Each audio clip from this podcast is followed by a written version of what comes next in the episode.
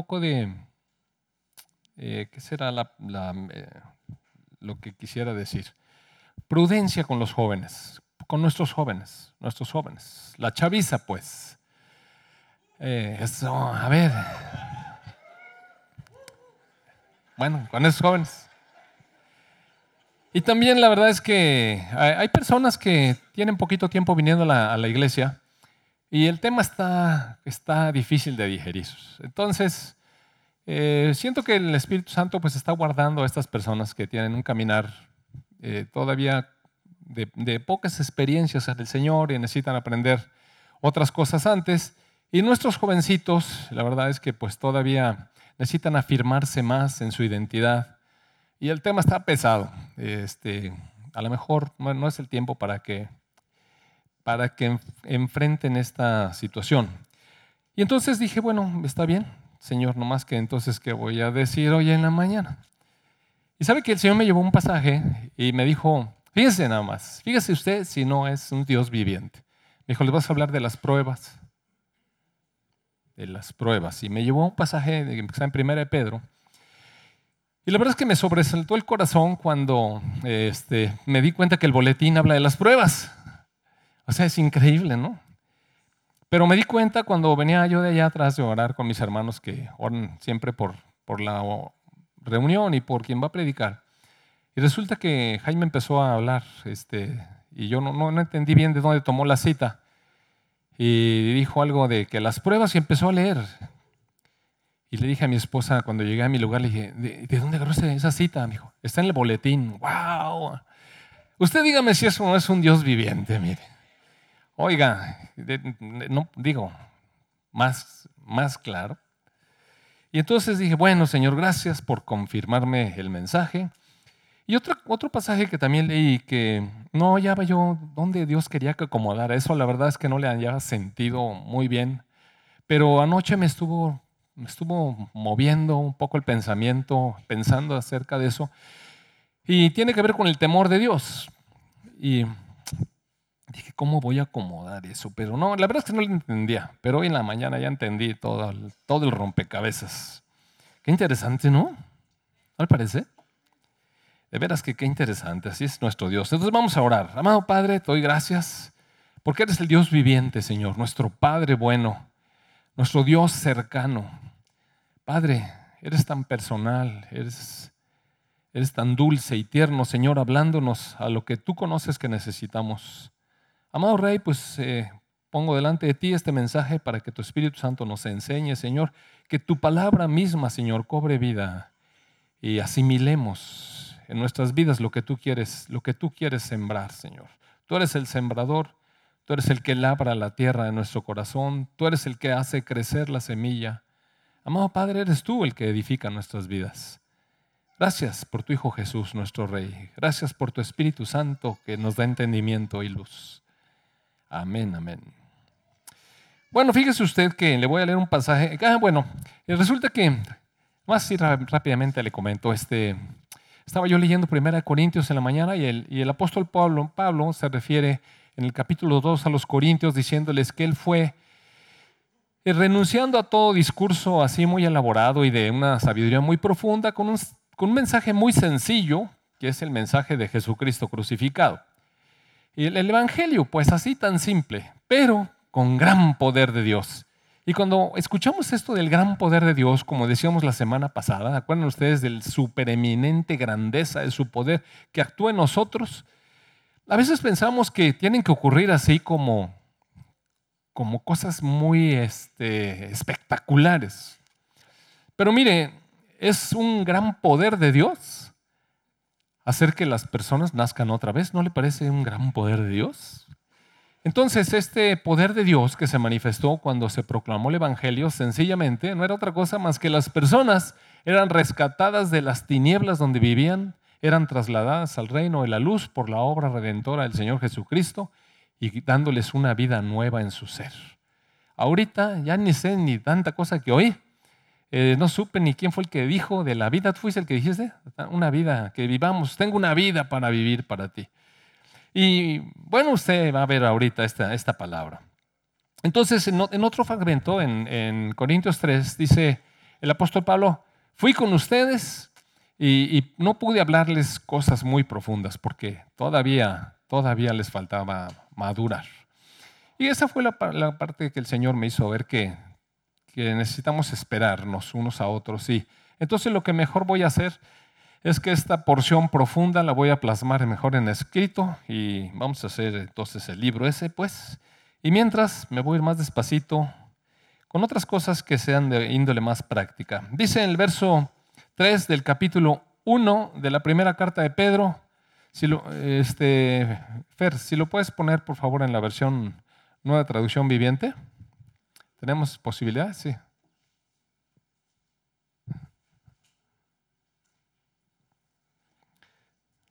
Dice el versículo 3 de la primera de Pedro, capítulo 1.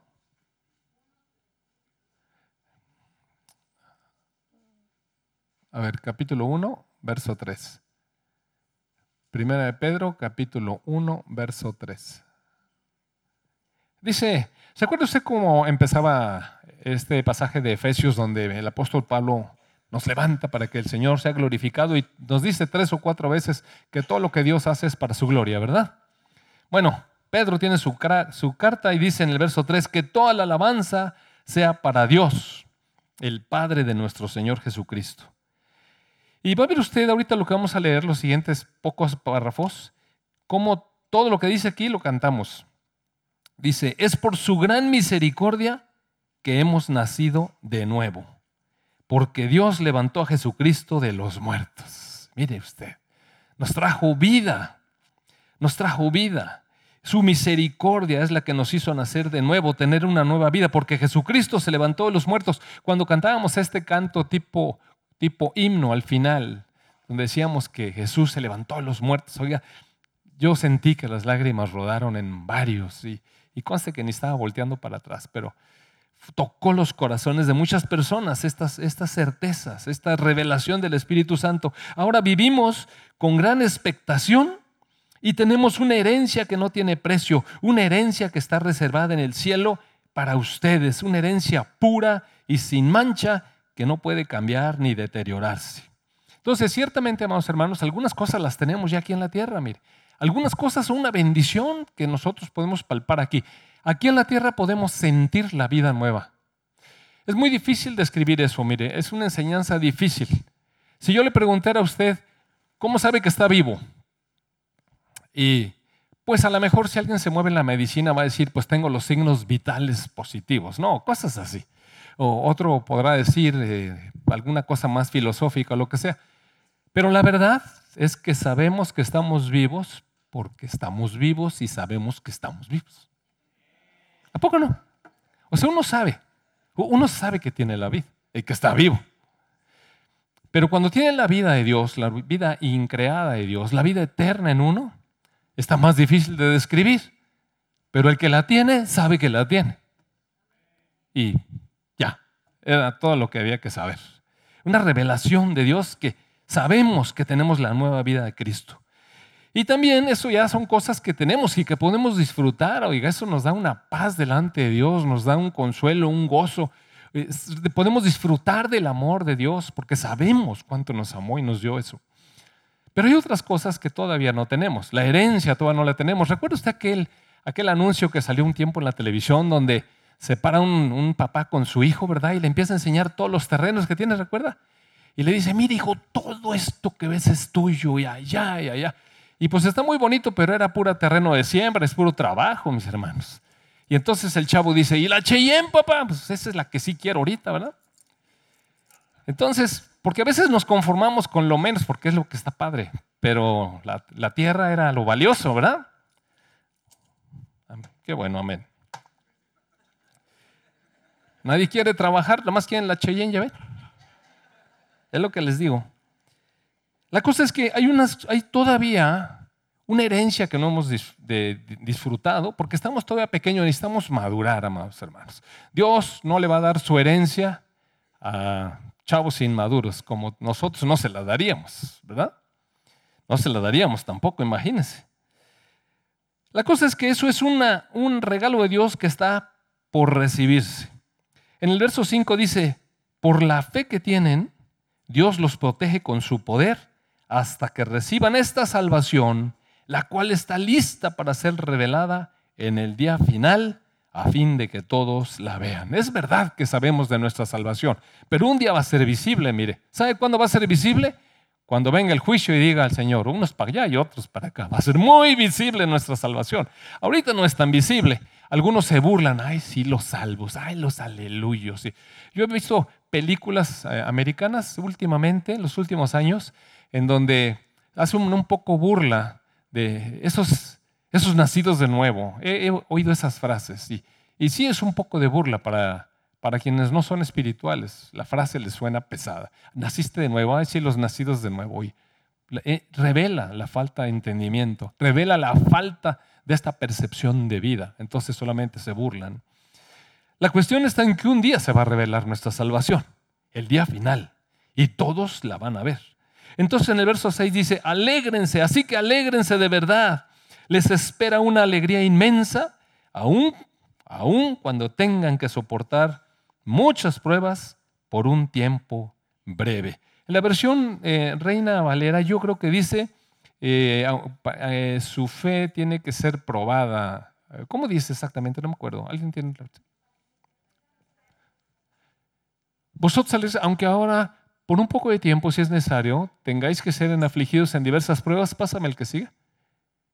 Para que sometida a prueba su fe, mucho más preciosa que el oro. Mire, la palabra fe tiene tres posibles acepciones. Una es de creer. Uno, uno cree y eso se le llama fe porque cree. Otra acepción es fidelidad. O sea, fe también es fidelidad. Es cuando uno se mantiene fiel a algo, a sus creencias, a su cónyuge, a su Dios, a lo que sea, pero se mantiene fiel a su compromiso, a su trabajo. Eso es otra de las acepciones de la palabra fe. Fe es fidelidad, fe es creer. Y la otra acepción es confianza. Fe es también confianza. Cuando, pero ahora vamos a leerlas así como estaba, dice, para que sometida a prueba su creencia, para que sometida a prueba su fidelidad, para que sometida a prueba su confianza en Dios. Ajá. Va a ser probada. Eh, ahora sí, pónmelo en la, en la versión traducción viviente, por favor. Alégrense porque les espera una alegría inmensa, aun cuando tengan que soportar muchas pruebas por un tiempo breve. Y aquí dice tiempo breve y a nosotros se nos hace re largo. Oiga, es que imagínense un año o, 20 años. Y se hace muy largo, pero es un tiempo breve para Dios, pues que son 20 años. O sea, es que véalo, que, son para Dios 20 años. O 40 años que se aventó Moisés ahí en el desierto. O, ¿qué son? ¿Qué son 40 años? Nada. Claro, a nosotros se nos hace así como muy horrible, ¿no? Pero la escritura nos dice que es un tiempo breve. Y estas pruebas demostrarán que su fe es auténtica que su fidelidad es auténtica, que su confianza es auténtica. Las pruebas son para demostrarnos a nosotros que lo que estamos creyendo, que nos estamos portando con fidelidad y que nuestra confianza es de verdad. Y así como otras cosas que estaba diciendo ahí el boletín en la mañana. Eh, está siendo probada de la misma manera que el fuego prueba y purifica el oro aunque la fe de ustedes es mucho más preciosa que el mismo oro. Entonces su fe, al permanecer firme en tantas pruebas, aquí ya Pedro le aumentó un poquito, ¿verdad? Dije, si es necesario de vez en cuando unas pruebas. Luego, tiempo breve de las pruebas. Ahora, pues si ustedes permanecen en muchas pruebas, en tantas pruebas, van a traer mucha alabanza, gloria y honra en el día que Jesucristo sea revelado a todo el mundo. Porque los testigos que tenemos, la gran nube de testigos que nos está viendo, va a decir, qué fidelidad, qué firmeza, qué confianza manifestaron estos allí. Entonces, sí se levanta alabanza. Y bueno, esa es la parte de las pruebas. Y mire, pasamos por muchas pruebas todos. A veces son pruebas de salud y pues no nos gustan, amados hermanos. ¿Quién, ¿A quién le gusta estar enfermo? Mire, nada menos hoy en la mañana me habló mi mamá trae un problema en su diente y le quieren hacer una endodoncia. Mi mamá tiene casi 90 años, entonces estaba toda angustiada, le dieron una medicina, le dio alergia y bueno, me habló allí y muy afligida. Entonces mi mamá enferma. Mi hermano se cayó de la bicicleta en una competencia y ahí hasta se desmayó. Y este, otra situación, dijo, oren por mí. Bueno, dijo, bueno, oren por mí. Pues acércate, compadre, ¿no? Porque ya mero llegas y por poco te lo encuentras ahí. Entonces, eh, mi, esposa con su problema de sus manos que ha estado tan mala eh, últimamente, yo hasta con mis propios achaques. Entonces, tenemos diversas pruebas de, enfermedad, pero no son las únicas pruebas, amados hermanos. El mundo en el que vivimos está todo complicado, mire. Pruebas de tentaciones, de, sensualidades. Uno le prende la televisión y hay que andarle cambiando el canal cada rato porque todo sale ahí. Está difícil que no le brinquen ahí cosas en la, en la televisión.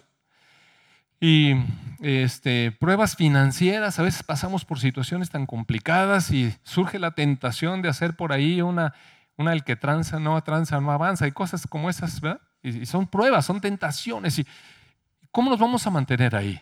¿Fieles a nuestras, a nuestras creencias, eh, confiando en, nuestro Padre? Y así hay muchas pruebas. Ahorita voy a entrar en algunos, en algunos ejemplos de nuestras pruebas. Lo cierto está en que tenemos una vida para ofrecer a Dios. Una vida para ofrecer a Dios. Y si me acompaña, por favor, al Salmo 103. Eh, Creo que eh, aun, cuando, aun cuando David no conoció personalmente al Señor Jesucristo como, como pues el Señor Jesucristo se reveló casi mil años después, pero un hombre que, que pudo desarrollar en su espíritu una relación profunda y le fueron reveladas muchas cosas. El Salmo 103, si usted recuerda, en los primeros pasajes dice, eh, eh, alma mía, alaba al Señor. No olvides ninguno de sus beneficios y empieza a darle gracias a Dios por todas las misericordias recibidas. David era muy consciente de, la obra de Dios en su vida. Mire, verso 1 dice, que todo lo que soy alabe al Señor. Con todo el corazón alabaré su santo nombre. Que todo lo que soy alabe al Señor.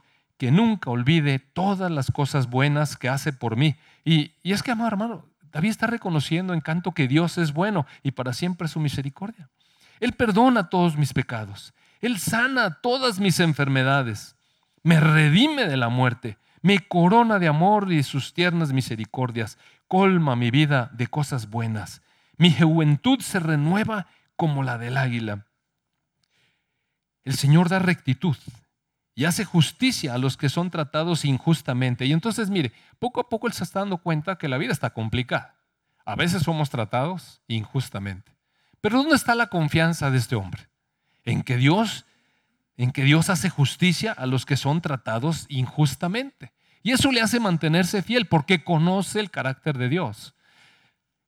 En la vida somos tratados injustamente. ¿No le parece una prueba? Cuando usted es tratado injustamente, ¿no le parece una prueba? Señor, pues si yo estoy actuando con rectitud, ¿por qué actúa la gente injustamente? Nunca se ha parado en la fila y casi está a punto de llegar alguien se mete y le hierve la sangre. Así, mire, a veces así pasa. Ah, pero mire, a veces nosotros cometemos injusticias inadvertidas. Me acuerdo una vez que este, fuimos al cine y llegamos, hay una filona ahí, y entonces nos encontramos con un hermano que ya iba bien adelantado. Y en su, en su amor, vénganse para acá. Y, este, y claro que alguien brincó atrás y se puso muy feo, pero yo le dije a mi esposa, no tiene razón. O sea, no, no es un buen testimonio que nosotros nos metamos. No es buen testimonio.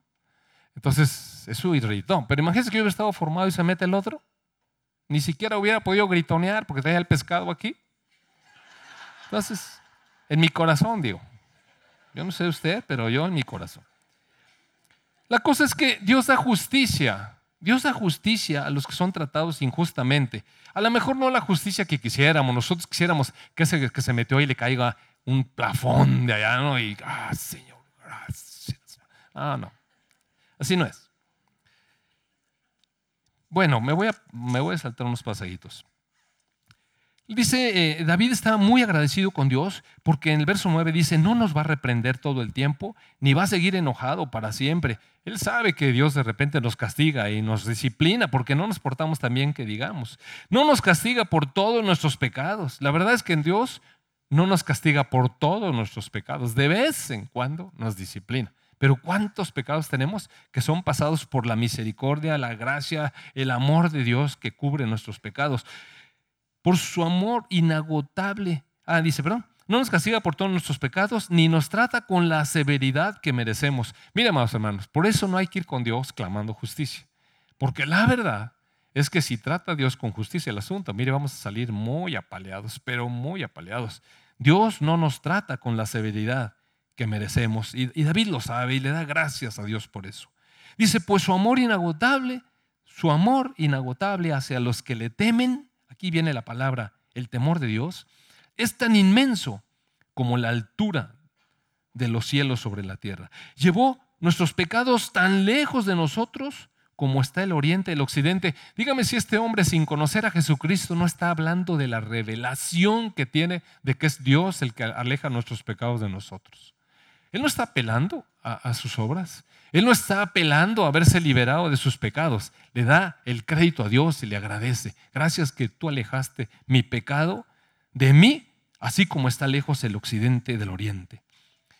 El Señor es como un padre con sus hijos, tierno, compasivo. ¿Con quién? Con los que le temen. Pues Él sabe. Y, amado hermano, y es que aquí no es de temor, no, es de miedo, no es, no es de miedo, mire.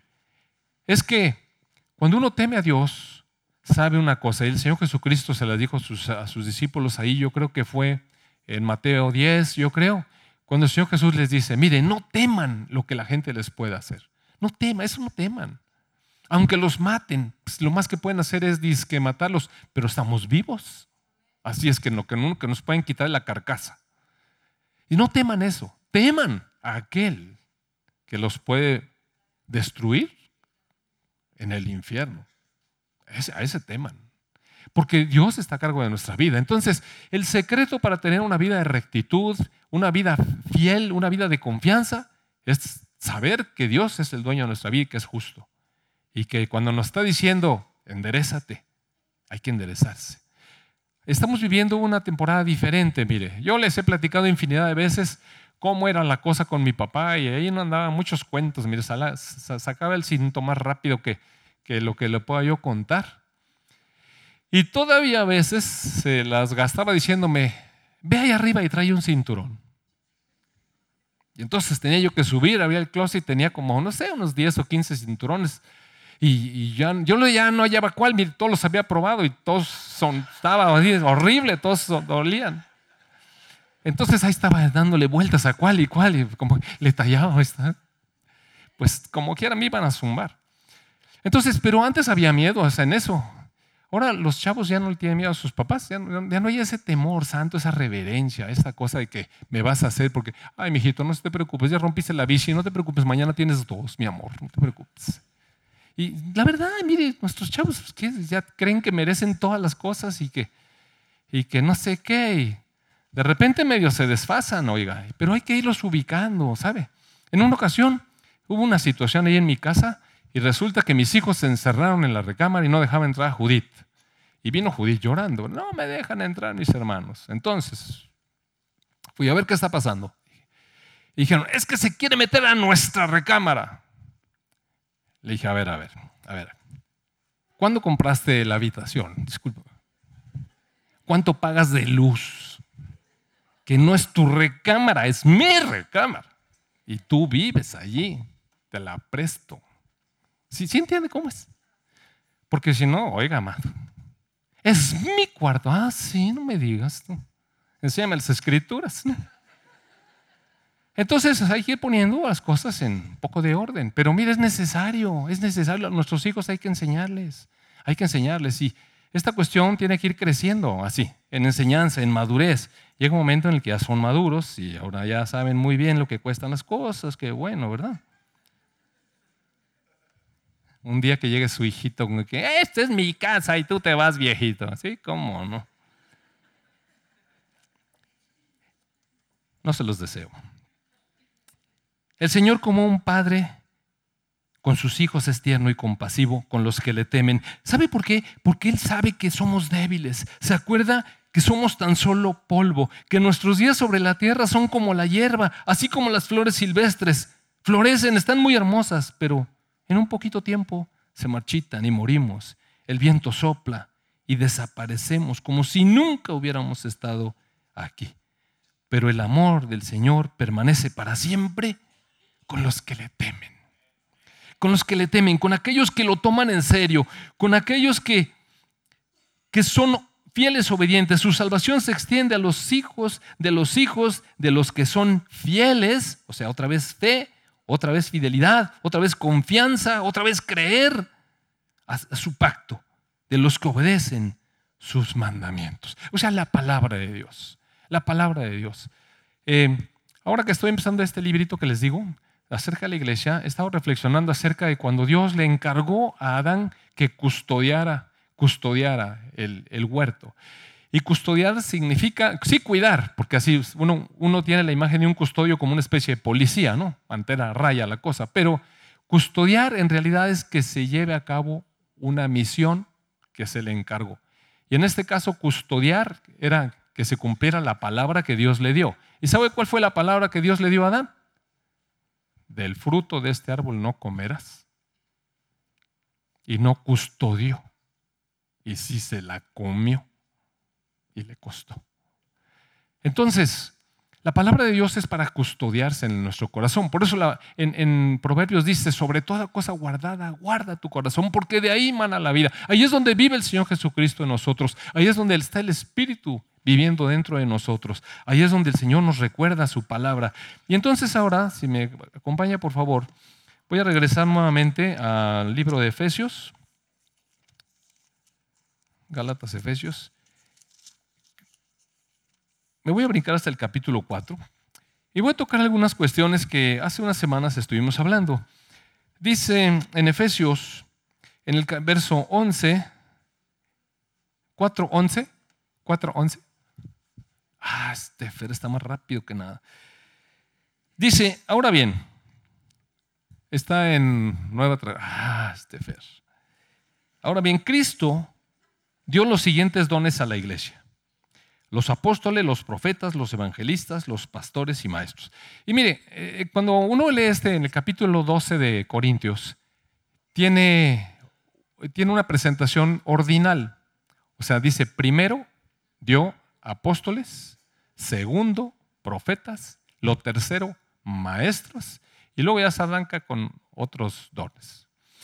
Aquí no, no dice así, pero nuevamente pone primero a los apóstoles y los profetas. Y quiero hablar un poquitito de esa cuestión. Los primeros que fueron llamados fueron los apóstoles, fueron los que el Señor Jesucristo formó. Esas personas que tenían una, una comisión de Dios muy especial para establecer el reino. Recuerda usted que a Pedro le dijo, a ver, aquí están las llaves, establece el reino. Y Pedro predicó primero ahí a los judíos en Jerusalén y se convirtieron un montonal de judíos. Se abrió el reino de Dios a los judíos. Y poco tiempo después fue a dar una, una charla a, a, la casa de Cornelio porque el Señor lo llevó y le presentó incluso una visión y habló con Cornelio, con un ángel, etc. La cosa es que fue. Y cuando estaba hablando en la casa de Cornelio, dice que cayó el Espíritu Santo nuevamente y entonces se abrió el reino de los cielos a los gentiles. Entonces las llaves fueron usadas y se abrió el reino de los cielos a los judíos y luego a los gentiles. Y así es como es la labor apostólica. Después el apóstol Pablo fue por muchas ciudades y por muchos hasta países predicando las buenas nuevas, estableciendo el reino de los cielos. Por eso lo primero que el Señor mandó fueron los apóstoles. Pero esos apóstoles, ese carácter apostólico de la primera generación que estuvo conociendo al Señor Jesucristo tan de cerca, ya no hay. Quizás haya un poco un oficio apostólico en la actualidad, en el que algunas personas pueden ir a países o a regiones y establecer el reino de los cielos, pero ya no hay más verdad que establecer que la que está establecida aquí. Ya no hay nada que agregarle. sobre esto podemos hablar, no podemos hablar sobre nada más añadido. Los profetas, el carácter profético también estaba en algunos de los apóstoles y en otros. Y es la palabra que necesitaba quedar asentada aquí. Es la palabra revelada de Dios. Y hasta allí se acabaron los profetas. No hay más profecía nueva que esta.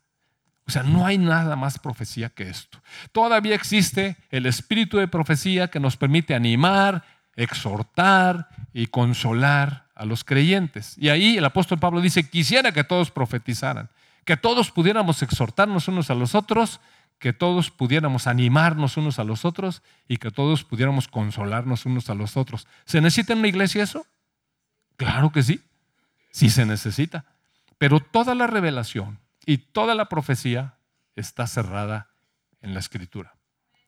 Entonces, primero los apóstoles, luego los profetas. Y lo tercero, dice en 1 Corintios 12, dice, lo tercero los maestros. Y aquí lo pone después de los evangelistas junto con los pastores. El evangelismo todavía es muy necesario, amados hermanos. Ciertamente hay personas que tienen un don de evangelización así, pero un don tremendo, una carga en su corazón y aparte una facilidad para compartir las buenas nuevas y se la comparten a quien sea quien sea. Y eso es un don. Y aparte lo hacen a multitudes o de uno en uno o como sea, pero son movidos a eso. Pero toda la iglesia podemos evangelizar. ¿Recuerda usted cuando el Señor expulsó a unos demonios de uno que estaba ahí eh, en un sepulcro, recuerda, y se fueron a los cerdos? El hombre quiso ir con Jesús. Y el Señor le dijo, no, no, no, ve con los tuyos y háblales de las maravillas que ha hecho Dios contigo. Lo mandó a evangelizar, mire, ya no necesitaba otra cosa. Él no estaba considerado para ser parte de los apóstoles, él tenía una misión. usted vaya y diga lo que le dijo. Cuando fue con la samaritana y le reveló su condición, esta mujer entró a evangelizar. Eh, me parece que encontré al Mesías. Pues claro que sí, claro que sí. Entonces, el llamado evangelístico es prevaleciente en la actualidad y no debe añadirle nada a la escritura. El mensaje es muy sencillo. Las buenas nuevas de Dios son que estamos perdidos en nuestros pecados, pero Jesucristo vino a salvarnos. ¿Verdad? Que vivíamos en el reino de las tinieblas, pero el Señor nos rescató de ahí y nos ha puesto en el reino de la luz admirable de su Hijo Jesús. Entonces, el mensaje es muy sencillo y eso hay que, transmitirlo. Ese es el mensaje del Evangelio. Pero todavía queda la edificación de la iglesia porque el, Señor Jesús le dijo a los discípulos que fueran e hicieran discípulos a las naciones. Discípulos quisiéramos discípulos. No que nos conformáramos con que alguien recibe al Señor Jesucristo ahí en un camión. Y luego, ¿quién le va a dar seguimiento? Y luego, ¿cómo va a crecer? ¿Cómo va a ser parte del cuerpo? ¿Cómo va a ser edificada su vida? ¿Cómo su vida y los dones que Dios le dé van a edificar a otros? Necesita reunirse con la iglesia, con el resto del cuerpo. Entonces, para ello se requieren pastores, personas que vayan pastoreando, cuidando las almas de los creyentes y enseñándoles. O sea, los maestros que deben basar su enseñanza en la palabra de Dios, en la palabra de Dios, no en otras enseñanzas, en la palabra de Dios. Bueno, entonces el Señor dio, dio estos dones y algunos todavía son prevalecientes. En el verso 12 dice, todos estos dones tienen la responsabilidad de preparar al pueblo de Dios para que lleve a cabo la obra de Dios y edifique la iglesia, es decir, el cuerpo de Cristo, Todas estas cosas nos sirven para que nos edifiquemos unos a los otros mutuamente. Y ese proceso, dice el verso 13, continuará hasta que todos alcancemos tal unidad de nuestra fe, fidelidad, creer y confianza en el conocimiento del Hijo de Dios. Entonces, este proceso tiene que seguir en la iglesia hasta que todos los que vinieron hoy, los que vinieron la semana pasada y los que tienen aquí un año, y los que ya son parte del inventario, todos lleguemos a la misma fe, a la misma confianza, al mismo conocimiento del Señor Jesucristo. Ese es el propósito de Dios, que todos alcancemos la unidad de la fe. Pero también, también que todos alcancemos la madurez en el Señor. ¿Ve? Hay que alcanzar la madurez en el Señor. ¿Y qué significa? Es decir, hasta que lleguemos a la plena y completa medida de Cristo. Y si nos medimos con el Señor Jesucristo, nos falta talla. ¿Verdad que sí nos falta? Como diría uno, me falta el tor. Está difícil, amados hermanos, cumplir con la medida del Señor Jesucristo, pero no es imposible, porque para Dios todo es posible. ¿Se acuerda cuando el rico no pudo soltar la cosa? Y los apóstoles dijeron, uy, pues entonces ningún rico va a entrar a los cielos. Porque el Señor Jesús dijo que estaba difícil. Más fácil que pase un camello por el ojo de una aguja que un rico entre a los cielos. Uh, pues está difícil, ¿verdad? Ya nadie va a entrar. Y el Señor Jesús dijo, no, no, para Dios no hay imposibles. ¿Y cómo hace Dios que entremos y demos la estatura? Las pruebas. Las pruebas. Cosas que nosotros no elegiríamos, mire.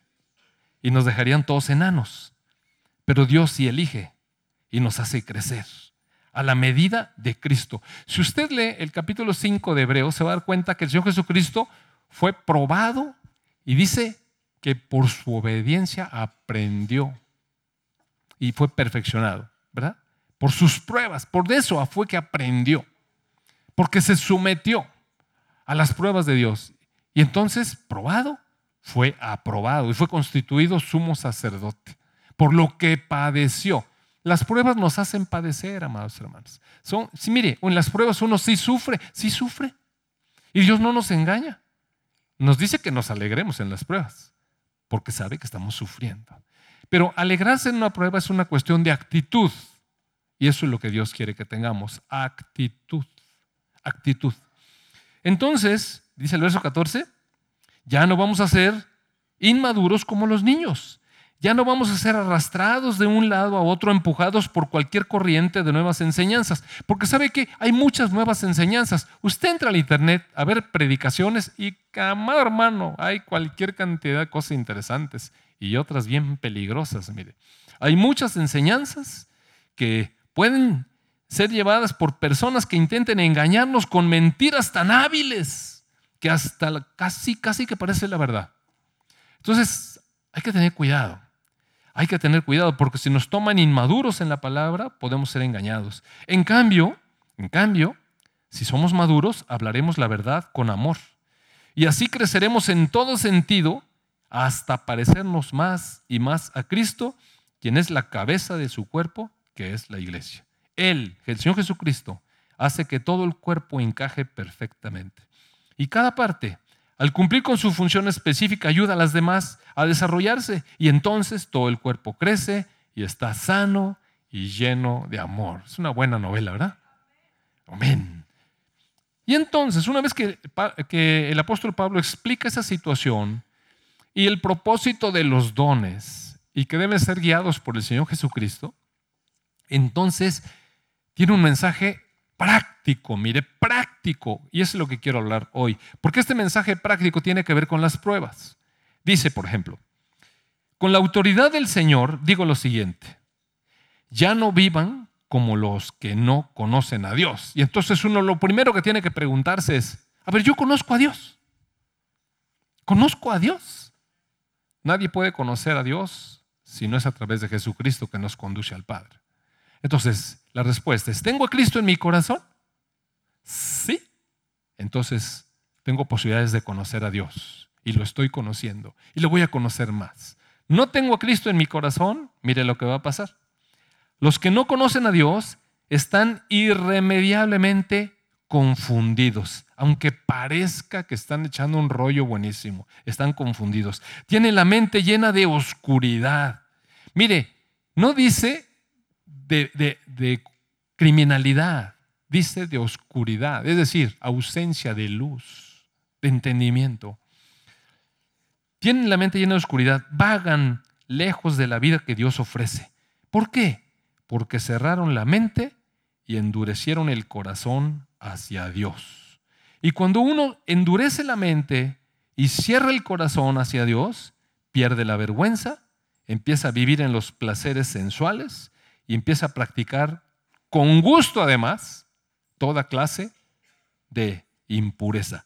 Y mire, todos batallamos. Va a ver usted que las pruebas, las pruebas nos, nos exponen a, ver nuestro corazón. Y amados, sí se batalla. Sí, sí, se batalla. Los hombres batallamos con las imágenes que salen en la televisión. Y deje usted la televisión, los que se encuentran en la calle. Oiga, ¿qué es eso? Está uno viendo nada más, ya no sabe uno si caminar con los ojos cerrados o algunos hasta van mejor en su teléfono para no estar allá, ¿verdad? Distraídos y Me imagino que por eso van chateando en la, en la calle y caminan.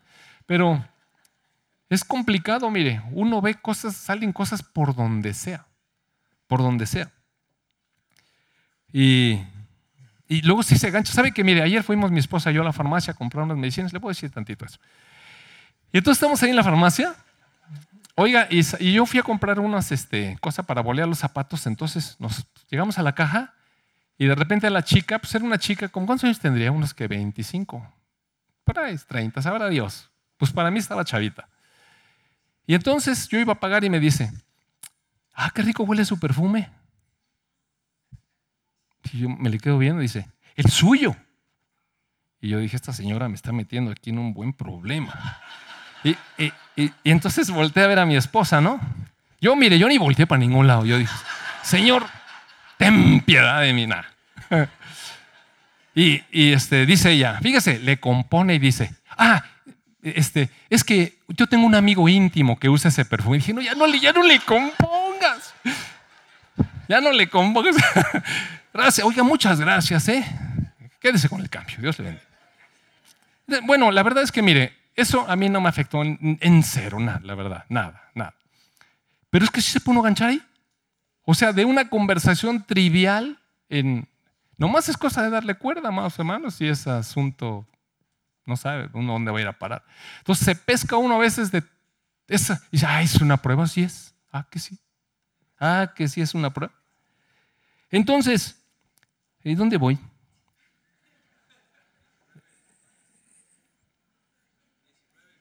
Diecinueve. Pierden la vergüenza. Viven para los placeres sensuales y practican aparte con gusto todas las impurezas. Pero eso no es lo que ustedes aprendieron acerca de Cristo ya que han oído sobre Jesús y han conocido la verdad que procede de él, entonces el apóstol con toda autoridad, como dijo, desháganse de su vieja naturaleza pecaminosa. Y es que realmente traemos un chip ahí, mire. Tenemos una naturaleza pecaminosa y en esa naturaleza pecaminosa caminamos con inercia. ¿Usted conoce la segunda ley de, la, de, Newton? ¿Sí, ¿Sí saben quién es? ¿Cuál es la segunda ley de Newton? La inercia. ¿Y se sabe qué es la inercia, verdad? que uno se va con el vuelo, pues. Es como cuando va con el camión y de repente se para. El camión se para, pero uno, ¿verdad? Así, se, se para y... Esa es la inercia. Y así es que veníamos caminando. Mire, Dios nos paró, nos limpió, nos dio una vida nueva, una nueva revelación, pero todavía traemos dentro la, la vieja naturaleza que, que de verdad a veces nos hace reaccionar. Los que éramos enojones, de repente nos sale el apellido.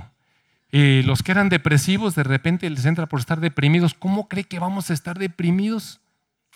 Con, con la alegría y la esperanza que tenemos por delante. Pero esas expresiones pues son la inercia de la vieja naturaleza. Y Pablo dice, desháganse de esa vieja naturaleza pecaminosa, de su antigua manera de vivir. Esa antigua manera está corrompida por la sensualidad y el engaño.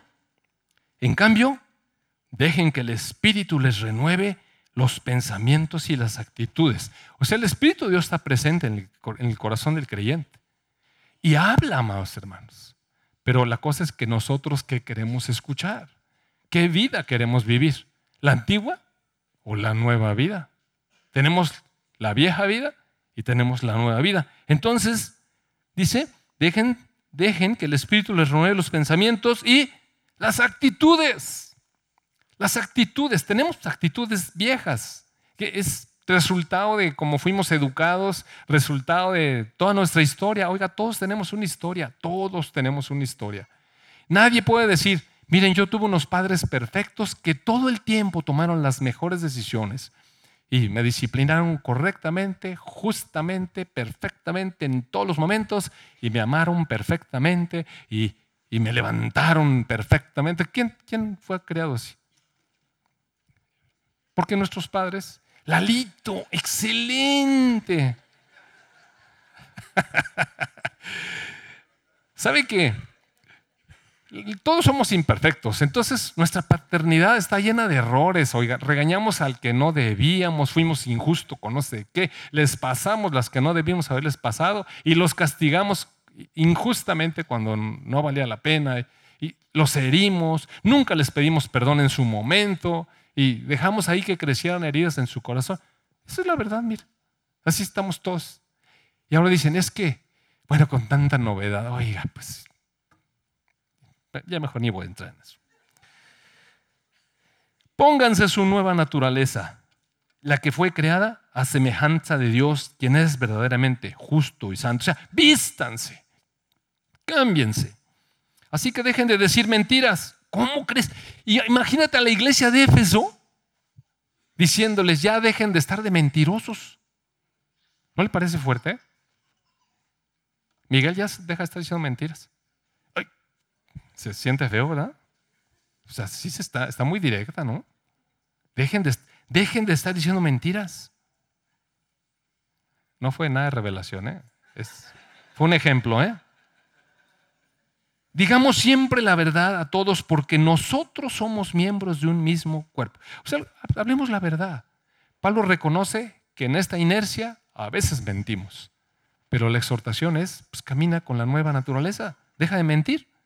Además, no pequen al dejar que el enojo los controle. Amados hermanos, ¿quién de nosotros de repente no pierde los estribos? Hay tantas cosas que nos sacan de quicio una cosa tan simple como les decía ahorita, que alguien se meta en la fila donde íbamos, eh, el de adelante que quién sabe qué está haciendo el teléfono y el alto dura un suspiro y se puso otra vez el alto porque está ahí chateando. ¿No les ha pasado? Oye, qué fastidio con eso. ¿Y qué, ¿Y qué hacemos nosotros? Eso es una prueba, sí es una prueba, mire, Dios está probando nuestra paciencia, Dios está probando nuestro amor, Dios está probando nuestra reactividad. ¿Qué hacemos? Cuando la cosa no sale como queríamos, ¿qué hacemos? Ay, mi amor, mira, ya le dice mi amor, tú estás controlado. No permitan que el sol se ponga mientras siguen enojados. Bueno, de vez en cuando nos enojamos. Y luego, ¿cuánto se tarda en que se le baje el agua? ¿Cuánto nos tardamos? A veces nos estamos bien enojados todo el día. Todo el día. Y para vergüenza, yo les quiero decir que Hubo, años en nuestra vida cristianos como cristianos, en donde pronto, yo no sé, el sábado, dichoso ese sábado. Yo ya soñaba el sábado, mira. Porque el diablo venía y hacía una sacudida y yo no sé, nos peleábamos a veces por cada cosa que no tenía, irrelevante, mire. Y el problema no era que nos enojáramos, sino a desenredar el nudo. Era tan difícil. ¿Y cuántos días echamos a perder? Porque no podíamos desamarrarnos ahí. Qué, qué terrible. Porque, y mire, hay una razón atrás del enojo, porque el enojo da lugar al diablo. Si uno se enoja y dice, bueno, es que ¿qué tiene malo que me enoje? Pues es que le estás abriendo la puerta al diablo, pues. Mire, la vez pasada estábamos leyendo que este subveniente poder y grandeza de poder de Dios que opera en nosotros y que levantó al Señor Jesucristo de la muerte y lo puso sobre todas las cosas en el trono celestial y nosotros estamos con Él reinando en los lugares celestiales. ¿Qué quiere decir? Que estamos por encima de eso. Sin embargo, sin embargo, todavía tenemos la libertad de Dios y la capacidad de nosotros abrir la puerta a las, a las cosas. Eso es libertad, mire. Dios no trae robots, nos da una vida nueva y nos dice, haz uso de ella. Ahí está la vida nueva con un gran poder. Haz uso de eso. Y nosotros podemos seguir enojándonos y abriéndole la puerta al diablo y dejando que haga de las suyas adentro de nuestras casas. Luego el apóstol Pablo, así con mucha sutileza, dice, si eres ladrón, deja de robar. Está feo también eso, ¿verdad? ¿Cómo que si eres ladrón? O sea, cambia de oficio. Usa en cambio tus manos en un buen trabajo, digno, y luego comparte generosamente con otros que tengan necesidad. Oiga, ¿no le parece súper práctico esto?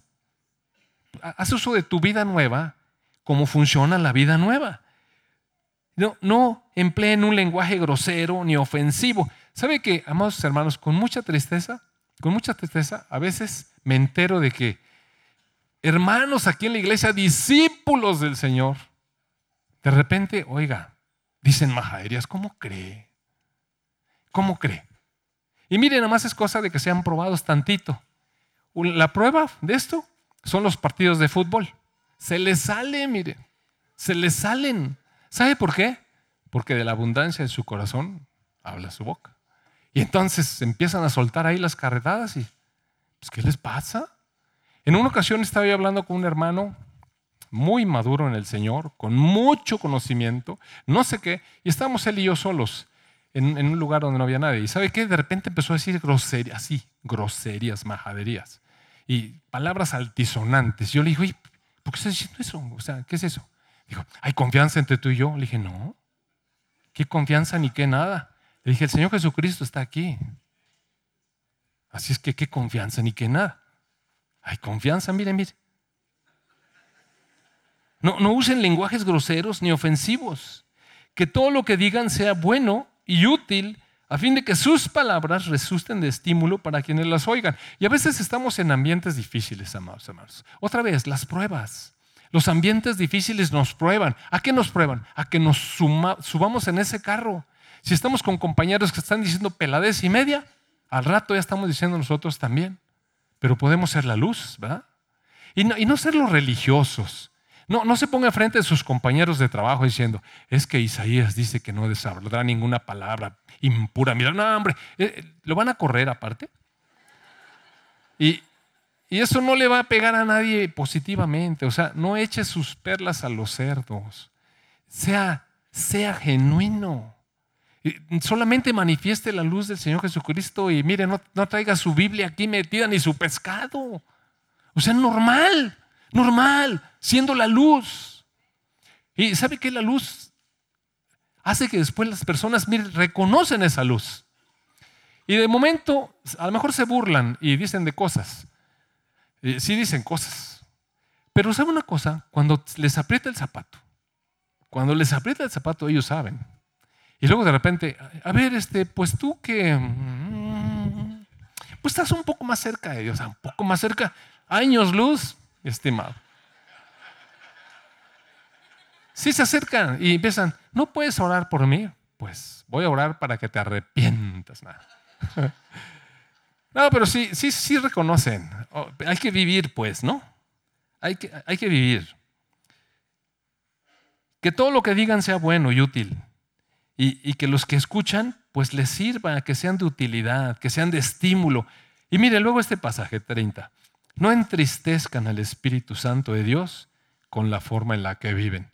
La manera en que vivimos, sí, contrista, dice la versión Reina Valera, entristece. Porque el Espíritu Santo vive dentro de nosotros, amados hermanos. Vive con nosotros.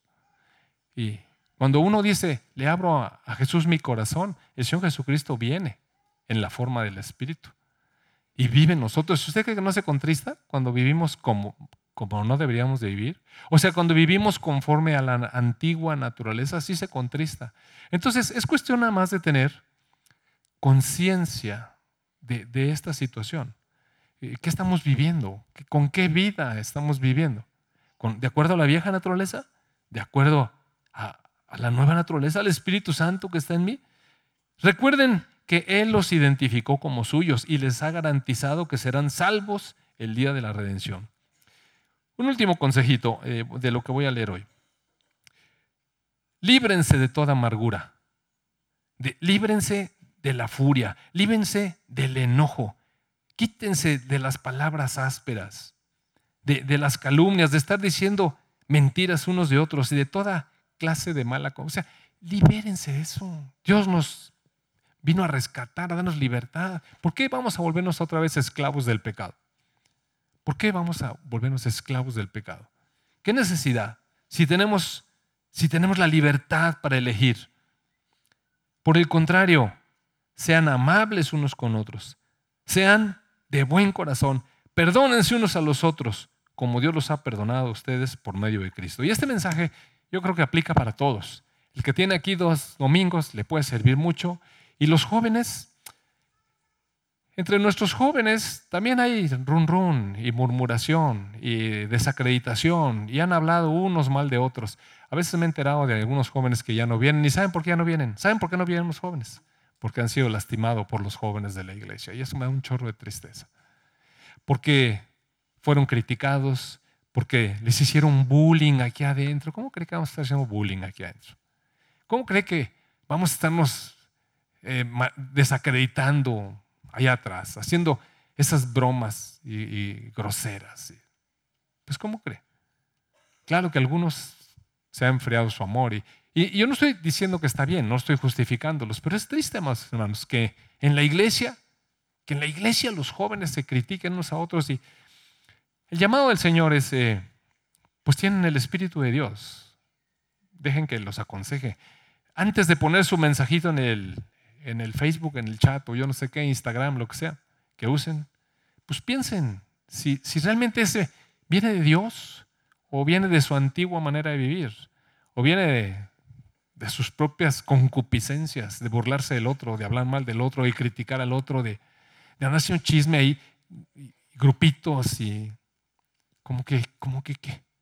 Y los grandes también, oiga, los grandes también, esto, esto es universal. Así de práctica es la vida en Cristo. Así de práctica. Y así somos expuestos a pruebas para que actuemos con el corazón correcto, para que le demos oportunidad al Espíritu en la enfermedad, en las pruebas financieras, en las pruebas de relaciones, en las pruebas de, aflicción, en yo no sé qué tantas pruebas. Amado Padre, gracias por tu palabra, Señor. Gracias porque nos haces un llamado y una exhortación a vivir la vida elevada, la vida de tu Espíritu en nosotros, Señor, la vida que nos has concedido, sacándonos de la vana manera de vivir. Señor, ni entendíamos, estábamos lejos de ti, nuestra vida era vana, éramos propensos a la sensualidad. Padre, afírmanos que podamos pasar la prueba, Señor, creyendo, temiendo, em, confiando en ti, Señor, siendo fieles por temor a ti, por temor a ti, temor santo, de que tú cumples. Eres el Dios que cumple. Gracias, amado Rey. Gracias, amado Rey. En el nombre de tu Hijo Jesús. Amén.